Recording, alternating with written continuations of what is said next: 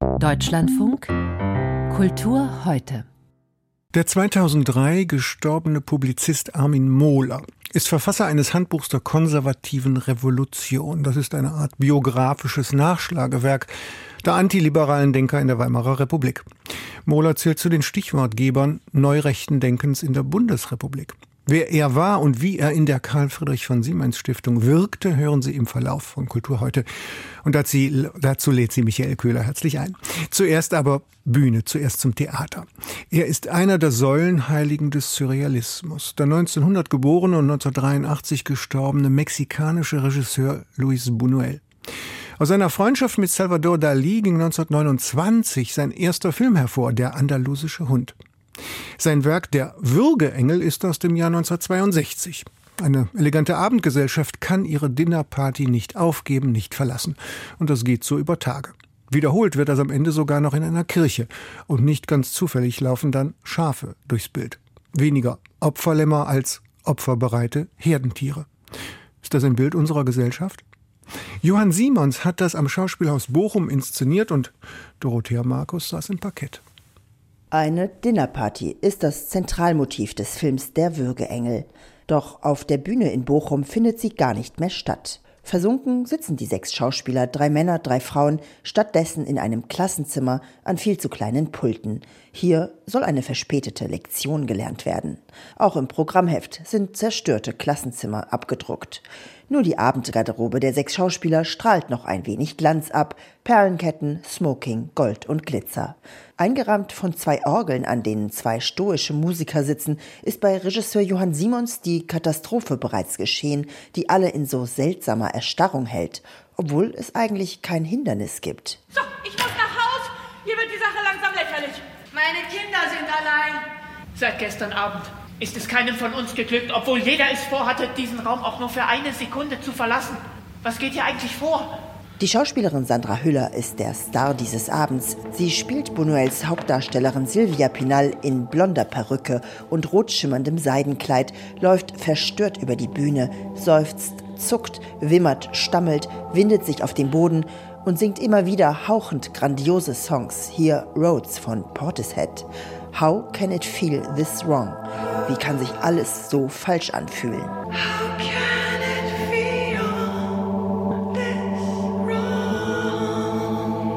Zusehends wird die eingeschlossene Gruppe nervös. Einige fangen an, sich spontan zu küssen. Andere schlagen sich und brüllen sich an, immer schön anderen die Schuld zuweisend oder sich selbst bemitleidend. Es ist zwecklos. Wir sind verloren. Warum hast du mich hierher geschleppt? Wozu? Aber du bist es doch, der mich hierher gemacht hat. Komm, beruhige dich. Es gibt kein Wasser mehr. Wir sitzen jetzt seit, seit, seit 24 Stunden hier drin und es ist noch nichts geschehen. Immer wieder fangen sie sich dennoch gemeinsam und singen alte Choräle von Bach, von Steven Prengels immer wieder leicht schräg arrangiert. Die Kunst, die Kirche, einst Konzepte zur Linderung von Bedrohung, geraten ebenfalls aus den Fugen. Nur notdürftig helfen sie noch dabei, den prekären Ist-Zustand zu versüßen, tragen aber auch nicht dazu bei, zum Handeln zu kommen. Zusehends macht sich die in sich selbst eingeschlossene Gesellschaft das Leben zur Hölle. Die wahre Natur des Menschen kommt zum Vorschein. Warum beleidigen Sie mich? Warum erschrecken Sie vor der Wahrheit? Wir alle stinken! Mir ekelt vor euch allen. Das alles sind Texte aus dem Film Der Würgeengel von 1962, etwas anders arrangiert und gekürzt. Virtuos setzt Regisseur Johann Simons den Besteckkasten des absurden Theaters ein, zeigt Erstarrung, Handlungslosigkeit, Verwirrtheit. Stellenweise erinnert dies an die legendären Theaterabende von Christoph Marthaler. Zuweilen wirkt das zu bombastisch theatert, etwas zu eitel in die Länge gezogen, die Symbolik überdeutlich. Eine Gesellschaft, die in Egoismen zerfällt und Veränderung scheut, ist für große Krisen und vor allem nicht gegen den Klimawandel gewappnet, sondern verfängt sich in Wiederholungsschleifen. Und da können die Schauspieler noch so edel und absurd improvisieren. Der wahre Mittelpunkt des Abends ist ein kleines Mädchen, die zweimal energisch auf die Bühne kommt und mit klarer Stimme Texte vorliest über Wunder der Natur, über die mathematische Präzision der Perlboote, schneckenartige Kopffüßler vom Aussterben bedroht, weil über Amazon ihre Schalen verkauft werden, oder von der Präzision und Disziplin der Bienenvölker. Alle dienen einem Ziel. Eine einzelne Biene kann niemals Erfolg haben. Wären wir doch wie sie. Wir versuchen uns aufs Äußerste zu konzentrieren um diese geheimnisvolle Lähmung zu überwinden. Johann Simons zeigt, dass der Mensch nicht gemacht ist für den Ausweg. Die Klarheit, die Lösung wissen allein die Natur oder Kinder, deren Klassenzimmer zerstört werden. Das sind wuchtige, wichtige, aber schon oft gehörte Aussagen. Sie ergeben einen Abend, der sich zwar in philosophische Tiefen begibt, aber zuweilen wirkt wie oberflächlich improvisiert. Mein Dorothea Markus, sie sei den Würgeengel am Schauspiel in Bochum von Johann Simons inszeniert. Warum keine Komödien mehr möglich sind oder es schwierig geworden ist, selbige zu schreiben, kann ja selber durchaus komödiantisch sein, wenn es ein Regisseur, sagen wir, wie Leander Hausmann kann und macht. Und er ist inzwischen ja mehr mit Kino befasst. Regiestar war er in den letzten Jahren der DDR, kurz auch Intendant am Bochumer Schauspielhaus. Theater und Film liegen ihm gleichermaßen. Am Hamburger Thalia Theater gab es nun sein eigenes Stück Intervention heißt das, gemeinsam erarbeitet mit Autor und Musiker Sven Regner. Eine turbulente Familienkomödie sollte das sein. Michael Lages aber suchte den Swing darin vergeblich. Der Abend am Thalia Theater will und will nicht enden und dann droht er auch noch mal von vorne anzufangen. Noch einmal gehen die flachen Wortwitze vom Beginn ins Leere. Noch einmal wird über das Thema des Abends und über den Therapiebegriff geblödelt, der als Geburtstagsgelande den ganzen Abend schon über der Szene hängt. Intervention. Und wie die Endlosschleife im Theatertext hat sich ja kurz zuvor auch schon die Wettbewerbsshow im Fernsehprogramm zu wiederholen begonnen, die all die langen Stunden links auf der Bühne über einen Bildschirm flimmerte. Im Fernsehen ist 13, 13, eben war 18, das geht so schnell. Die fangen die Sendung einfach von vorne an. Dieser Trick wird ja gern genutzt. Alles fängt von vorne an, schon weil kein Problem gelöst worden ist in den Stunden zuvor. Schon weil der Junge, der da therapiert werden sollte, von der versammelten Familie gar nicht erschienen ist und all die Mühe ins Leere gegangen wäre, wenn nicht plötzlich zur Pause ein Bote mit Futter im Tornister erschienen wäre, den sich die schräge Familienbande dann ersatzweise und gegen geringes Honorar vorgenommen hat. Der Fremde hat diesem schauerlichen Verein der Selbstgerechten immerhin sehr massiv die Meinung gesagt und enttäuscht gehen die Letzten nach Hause. Komm, wir müssen gehen. Hier ist irgendwie nichts mehr. Es fällt gar nicht so leicht, sich ernsthaft auf die Spuren der Fabel zu begeben, die Leander Hausmann und Sven Regener hier ausgelegt haben. Was daran liegt, dass der Text derart weit unter halbwegs literarischem Niveau liegt, dass jedes Nachdenken über diese Horrorfamilie sofort abgeblockt wird durch die abschreckende Art, wie diese Pappkameradinnen und Pappkameraden miteinander kommunizieren. Eingeladen sind sie bei Katja und Markus, und zwar zum Grünkohlessen. Die Bühnenfigur Markus stammt halt aus Oldenburg und da gibt's sogar eine Grünkohlkönigin.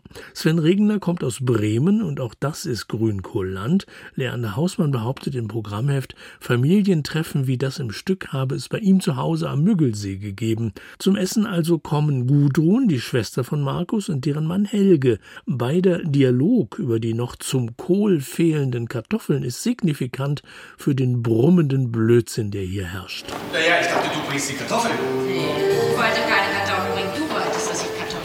Nein, ich wollte die Kartoffeln selber bringen, aber du hast gesagt, du bringst die Kartoffeln. Ich? Kartoffeln? Seit wann bringe ich denn die Kartoffeln? Naja, noch nie, deswegen habe ich mich ja so gewundert. Mensch, du ahnst das nicht, was ich da drin habe. Doch, äh, keine Kartoffeln. Und das ist noch eine der kompakter formulierten Passagen. Sonst klingt der Text oft wirklich völlig delirant, ohne Zusammenhang mit reichlich Leerlauf und unendlichen Wiederholungen, wie hingesudelt unter Einfluss von berauschenden Getränken, aber ohne jeden Theaterrausch. Und jeder plappert mit Gisela, die mal den Papa von Markus liebte, Katjas Tochter Gwendolin und Silvi, die Ex von Markus. Um deren Sohn Jannis geht's eigentlich. Die Familie spürt, wie ihr der Junge verloren geht. Bis zur Pause proben sie die Intervention. Nach der Pause und mit dem Futterboten als Ersatz Jannis werden plötzlich zwei herbe Themen aufgerissen. Markus ist vielleicht dement, dafür spricht einiges. Jannis wurde als Junge misshandelt, Schwester Gwendolin gesteht. Aber vor allem haut der Bote dieser Bande von hirnlosen Gut- und Besserwisser-Menschen deren eigenen Irrsinn schallend um die Ohren. Das ist die einzige Szene des Abends, in der sich Spuren von Vernunft und Klarheit finden. Doch auch nach diesem lichten Moment verleppert das Stück wieder in blanker Belanglosigkeit bis zur finalen Endlosschleife. Das hochkarätige Thalia-Ensemble, immerhin mit Ifflandring-Träger Jens Harzer und vielen Stützen der Thalia-Gesellschaft, ist unterschiedslos zu bedauern. Nur einer hat's gut, weil er nicht so viel zu sagen hat. Der alte Robert, Vater von Markus, der wie der Geist von Hamlets Vater sozusagen untot durchs Stück tappt. Norbert Stöß spielt die schöne Figur, ein treuer Hausmannkumpel. Er darf kurz vor Schluss sogar ein bisschen einnicken. Der Glückliche. Das hätten sich bei diesem Desaster alle verdient. Meint Michael Lages. Im Wiener Burgtheater, da kommen morgen Vormittag mehrere europäische Intellektuelle zusammen, um über die Möglichkeiten eines politischen oder militärischen Endes des Krieges in der Ukraine zu sprechen. Sie tun das auf Einladung des Wiener Instituts für die Wissenschaften vom Menschen im Rahmen der europäischen Debatten. Den britisch-irischen Journalisten und Direktor des Instituts, Misha Glenny, der auch Europakorrespondent von BBC und Guardian war, habe ich gefragt, Europa gibt ein uneinheitliches Bild trotz aller Einigkeitsbeschwörungen ab. Sagen wir Italien oder Rumänien, die stimmen nicht in die ungeteilte Ukraine-Hilfe ein. Ungarn auch nicht? In Ungarn auf jeden Fall. Das ist keine Frage. Also Orban, der intern ein autoritärisches Regime aufgebaut hat, will immer noch billiges Gas aus Russland bekommen, aber er will auch das Geld von Brüssel. Er spielt auf beiden Seiten, aber mehr würde ich sagen auf russischer, viel mehr auf russischer als auf europäischer Seite. Das mit Italien, Meloni, Giorgia Meloni, die Premierministerin, die eigentlich vom rechten Lager ist, hat trotzdem ihre Unterstützung für die europäische Position dem Krieg gegenüber mehrmals bestätigt. Aber es ist kein Zweifel, dass innerhalb Europas es wächst und äh, vielen Menschen eine Unsicherheit, eine Unklarheit, ein Sinn, eine Angst und es wird auch ein Druck auf die Regierung von Europa. Das könnte eine Kursänderung zwingen, irgendwann. Das Institut für die Wissenschaften vom Menschen in Wien, dem Sie als Direktor vorstehen, ist seit den 90er Jahren bekannt für die Begleitung der Transformationsprozesse in Osteuropa. Sie haben eine gewisse Brückenfunktion auch. Ähm, welche Rolle nimmt da Österreich ein, das Land, in dem Ihr Institut seinen Sitz hat? Österreich ist natürlich ein neutrales Land. Das ist im Staatsvertrag von 55 festgelegt. Es ist interessant, letztes Jahr, als Schweden und Finnland, zwei andere neutralen Staaten, nach dem Anfang des Krieges sofort ihren NATO-Beitritt beantragen wollten, gab es eine Debatte hier in Österreich, die dauerte vielleicht eine Woche. Und dann ist es einfach vom Tisch gefallen. Ja? Die Österreicher wollen die Neutralität nicht aufgeben. Man erwartet ich glaube, am Ende dieses Krieges noch eine heftige Debatte in Österreich, ob man diese Neutralität aufgeben sollte oder nicht. Könnte Ihr Institut da eine besondere Funktion ausüben, weil Sie dazu viel forschen? Wir haben das größte Forschungsprogramm über die Ukraine außerhalb des Landes, außerhalb der Ukraine selbst in Europa. Wir versuchen womöglich ein Archiv aufzubauen, was den Kurs, den Gang dieses Kriegs irgendwie für die Geschichte behalten wird. Das ist unsere Hauptaufgabe im Moment. Was erwarten Sie sich von der Diskussion im Burgtheater? Ja, jeder hat seinen einzigen Beitrag zu machen. So zum Beispiel haben wir eine wirklich tolle Publizistin aus der Ukraine, Olga Tokariuk, die den tagtäglichen Verlauf dieses Krieges beschreiben wird. Dann haben wir ein in Russland geborener jetzt, der ist jetzt Deutscher, also er ist als Kind aus Russland gekommen, spricht aber fließend Deutsch, Englisch, Russisch, Französisch. Mischa Gabowitsch, das ist ein Historiker und Soziolog. Er wird womöglich die Lage innerhalb Russlands beschreiben. Dann haben wir Professor Michael Clark, der kommt aus King's College London. Der hat die militärische Lage vom ersten Tag an sehr, sehr eng verfolgt. Und dann haben wir zwei sehr, sehr erfahrene Frauen in der Außenpolitik. Das ist Nathalie Tocci, die ist die Direktorin vom Institut der internationalen Affäre in Rom. Und äh, Ursula Plasnik, ehemalige Außenministerin von Österreich. Sie werde ich wohl fragen, ob die Neutralität Österreichs auf die Dauer tatsächlich zu behalten ist. Also was vom Tatort hören in der Ukraine, wir werden dann die äh, Beziehungen zwischen Russland und, und der Ukraine diskutieren. Dann werden wir mehr auf die internationale Politik schauen und die militärische Lage. Und mit dem hoffe ich, werden wir ein viel, viel genaueres Bild über den Verlauf des Krieges jetzt haben werden sagt Michel Glenny über die europäische Debatte, die morgen im Wiener Burgtheater stattfindet. Seit gestern da zeigt das Münchner Haus der Kunst eine Überblicksausstellung der Künstlerin Katalin Ladig. Titel Katalin Ladig Opus.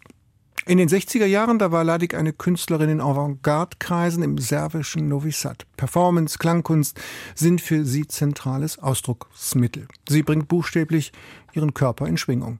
Mit Happenings Fotoperformances machte sie sich einen Namen. Natürlich geht es dabei auch immer um Geschlechterrollen, wenn sie Körper und Stimme als Instrument ihrer Kunst einsetzt. Julian Ignatowitsch berichtet. Einmal tief Luft holen, die Lippen spitzen und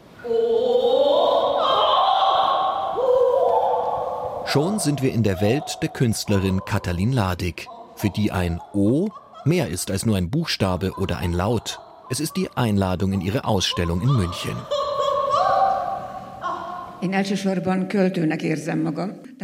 Ich bin in erster Linie eine Poetin, sagt Ladig. Ich versuche Poesie auszuweiten, in den Raum hinein, mit Klang und Tönen. Genau das zeigt ihre Performance auf der Treppe im Haus der Kunst, die hinauf in die Ausstellung führt. Fügt man dem O ein Puss hinzu, dann ist man beim Opus, beim Werk von Katalin Ladig angekommen.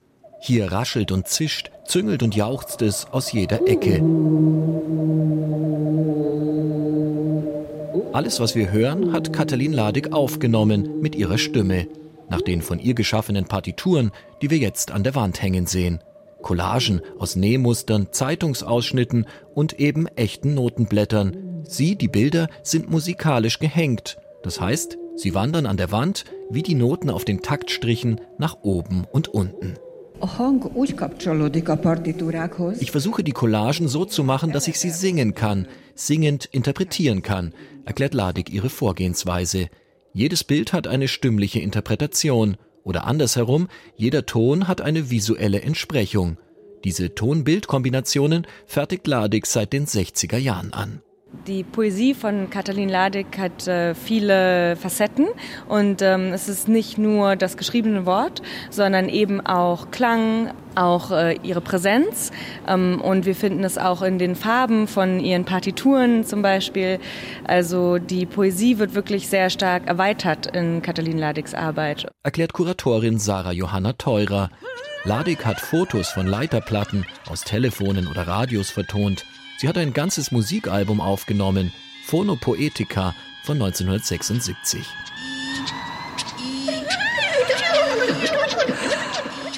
Zum Glück verzichtet die Ausstellung auf Kopfhörer und lässt die Klanglandschaften Ladigs frei im Raum herumwandern. Die Stimme ist bei ihr nicht nur ein Mittel zur künstlerischen Kommunikation, sondern ein Akt der Selbstermächtigung und Emanzipation in körperlicher wie gedanklicher Weise. In Painting the Sea hat sie sich nackt ins Meer gelegt und ins Wasser menstruiert. Die Fotos davon sind, ja, tatsächlich poetisch. Ähnlich wie die Aufnahmen, die sie von ihrem gegen eine Glasscheibe gepressten Gesicht machen ließ. Maskeraden, in denen Ladig das Innen und das Außen auslotet, so wie sie das mit Klängen macht. Wie ich mich wahrnehme, ist eine Sache. Was ich zeigen will, ist etwas anderes, sagt sie. Ich fühle, dass ich beides bin, eine Schauspielerin und eine Regisseurin. Ich bin im Bild und außerhalb des Bildes. Ich setze den Rahmen und bin selbst gerahmt. Ich bin ein Kunstwerk. Mein Leben ist ein Kunstwerk, das sich ständig formt und verändert. Ladig, die Poetin, die Musikerin, die Performerin, die Schauspielerin. Tatsächlich hat sie in mehreren Filmen und Theaterstücken mitgespielt. Für Kurator Hendrik Volkerts ist sie eine Pop-Ikone. Sie ist sehr wagemutig, fast draufgängerisch mit ihrer Kunst, sagt er. Eine weibliche Künstlerin, die Sound und Sprache verwendet, das war in den 60er Jahren neu. Dazu trat sie nackt auf, ein Schockeffekt. Sie wollte provozieren und ihren Körper als Medium einsetzen. Es gibt die Geschichte in ihrer Heimatstadt Novi Sad, dass sie jeden Tag nackt auf dem Fahrrad durch die Straßen fuhr. Das ist natürlich nicht passiert, aber es zeigt den Mythos, der um sie herum existiert. So sort of. Katalin Ladig gehört zur Avantgarde, einer neuen osteuropäischen, feministischen und grenzüberschreitenden Kunst, die konzeptuell und medienübergreifend arbeitet. Das zeigt diese Ausstellung kleinteilig und überzeugend, aber vor allem unüberhörbar.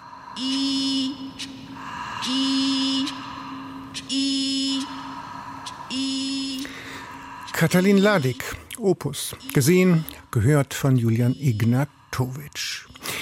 In der vergangenen Woche, da haben wir hier in Kultur heute von der überraschenden Kündigung des neuen Geschäftsführers der Karl Friedrich von Siemens Stiftung in München berichtet. Marcel Lepper, angesehener Germanist, Wissenschaftshistoriker, Wissenschaftsmanager, wurde wegen Personalführungsproblemen von seinen Aufgaben entbunden, so der offizielle Grund. Vermutet wird aber auch, dass er zu rasch modernisieren und aufklären wollte. Dabei geriet auch die Geschichte der wissenschaftsfördernden Institution in den Blick. Insbesondere das Erbe rechten Denkens, wie es sich in der Person Armin Mohlers niederschlug, der von 1964 bis 85 Geschäftsführer der Stiftung war. Kurz war das über Jahrzehnte vielleicht ein rechter Think Tank? Der Historiker Malik Tendler arbeitet über die Geschichte der intellektuellen Rechten in der Bundesrepublik und ihn habe ich gefragt, wer war Armin Mohler? Also Armin Mohler ist Schweizer gewesen, äh, geboren 1920 in Basel, hat aber schon früh äh, germanophile Neigungen, äh, eine Faszination für, für Deutschland entwickelt.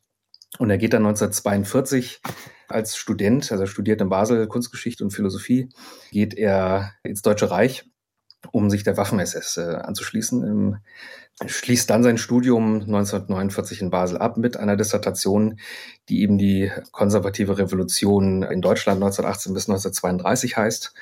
Und in der äh, befasst er sich eben mit diesen mit diesen verschiedenen Geistesströmungen der Weimarer Republik, äh, die nationalistisch, antidemokratisch äh, und antiliberal ausgerichtet sind. Das ist ein sehr heterogenes, sehr heterogene Gemengelage, aber was diese Leute vereint, also da zählen die Völkischen zu, die Nationalrevolutionäre, die Jungkonservativen, ist eben der geistige Kampf gegen die Weimarer Republik. Und ähm, sie fungieren eben auch als wichtige Stichwortgeber für die äh, Nationalsozialisten. Das ist natürlich nach 45 ein Problem. Also Mola ähm, möchte gerne diese Geistestradition in irgendeiner Form wiederbeleben, also nicht eins zu eins, aber doch ähm, das, was er sozusagen ihre Haltung nennt, wiederbeleben, äh, auch in Deutschland. Er war Stichwortgeber und intellektueller Vordenker der neuen Rechten, kann man das so sagen? Das kann man so sagen, ja. Also er wird, wie Sie gerade erwähnt haben, von Leuten wie Götz Kubitschek, äh, der ja den Antaios äh, Verlag äh, leitet, eben in hohen Ehren gehalten und gilt der neuen Rechten eben als so einer der wichtigsten Vordenker, der also gewissermaßen den Weg geebnet hat für die eigene auch intellektuelle Sozialisation. Der Stiftungsrat der Karl Friedrich von Siemens Stiftung, der Stiftungsrat Bernhard Plättner gab Armin Mohler für seine Arbeit Rückendeckung. Und das heißt doch was. Das war nämlich ein Geschäftsführer von Siemens, richtig? Ja, ja, er ist dann sogar seit 1971 Vorstandsvorsitzender der Siemens AG. Ähm, wobei man natürlich, also man darf natürlich jetzt Neonazis wie Michael Kühn nicht mit äh, sagen elitär bürgerlich konservativen wie äh, wie Plättner sagen in einen Topf werfen, aber es zeigt eben, dass es in den 70er Jahren, also gerade nach 68 ähm, unter dem Eindruck der äh, sogenannten Kulturrevolution äh, eben auch ja, sagen wir, am rechten Rand des Konservatismus Sammlungsbestrebungen gab, um sozusagen der äh, linken, linksliberalen Reformpolitik in irgendeiner Form Einhalt zu gebieten. Mola erschien da als ein, eine wichtige Stimme, eine, eine intellektuell auch äh, durchaus anerkannte Stimme, ähm, die in der Lage war, da die konservativen Kräfte äh, zu sammeln, um gegen die von den Konservativen so empfundene Hegemonie der Linken ähm, angehen zu können. Fand konservatives oder extrem konservatives Denken auch Eingang in das Programm der Stiftungsarbeit? Ja, also es lassen sich ähm, auf jeden Fall, es lässt sich eine starke Prägung finden, ähm, aber es gehört eben auch zur Arbeitsweise Molas, dass er sich zumindest längere Zeit bemüht hat, diesen Eindruck einer starken politischen Einseitigkeit zu vermeiden. Also es ging schon darum, eben nicht sozusagen ideologisch homogene Denkfabrik ähm, zu errichten, sondern eher darum, dass man ein ja, wissenschaftlich-akademisch reputables Programm bietet, das eben auch die Etablierung in einem ähm, bürgerlich, bildungsbürgerlich konservativen Milieu ermöglicht. Also es ging darum zu zeigen, dass äh, auch eine, nennen wir sie, eine konservative Rechte eben gewissermaßen intellektuell und wissenschaftlich respektabel ist. Was wünschen Sie sich, um mehr Forschungsarbeit leisten zu können? Jetzt ganz konkret auf die Karl-Friedrich von Siemens Stiftung bezogen, wäre es natürlich notwendig, dass dort das Stiftungsarchiv äh, geöffnet wird. Ähm, also Marcel Lepper hat ja da versucht, die ersten Schritte äh, einzuleiten. Ähm, was jetzt daraus wird, äh, muss ich eben zeigen. Aber um zu einer tiefergehenden kritischen Untersuchung, auch zu einer differenzierten Untersuchung gelangen zu kommen, wäre das der erste Schritt, der, der eingeleitet werden müsste. Sagt der Historiker Mike Tendler. In den Kulturmeldungen mit Henning Hubert, da geht es jetzt nach Berlin und zwar an die Spreeseite des Jakob-Kaiser-Hauses. Dort im Innenhof des Bundestagsgebäudes haben Aktivisten der sogenannten letzten Generation das Denkmal Grundgesetz 49 des israelischen Künstlers Dani Karawan mit schwarzer Farbe übergossen. Sie wollten damit laut Videobotschaft an diesem Vormittag gegen die weitere Nutzung fossiler Brennstoffe wie Erdöl protestieren.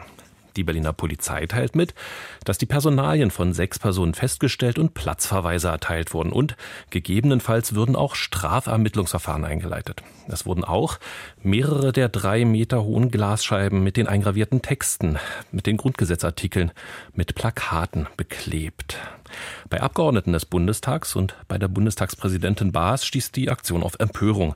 So nannte der SPD-Politiker Michael Roth sie, Zitat, eine billige, würdelose Aktion.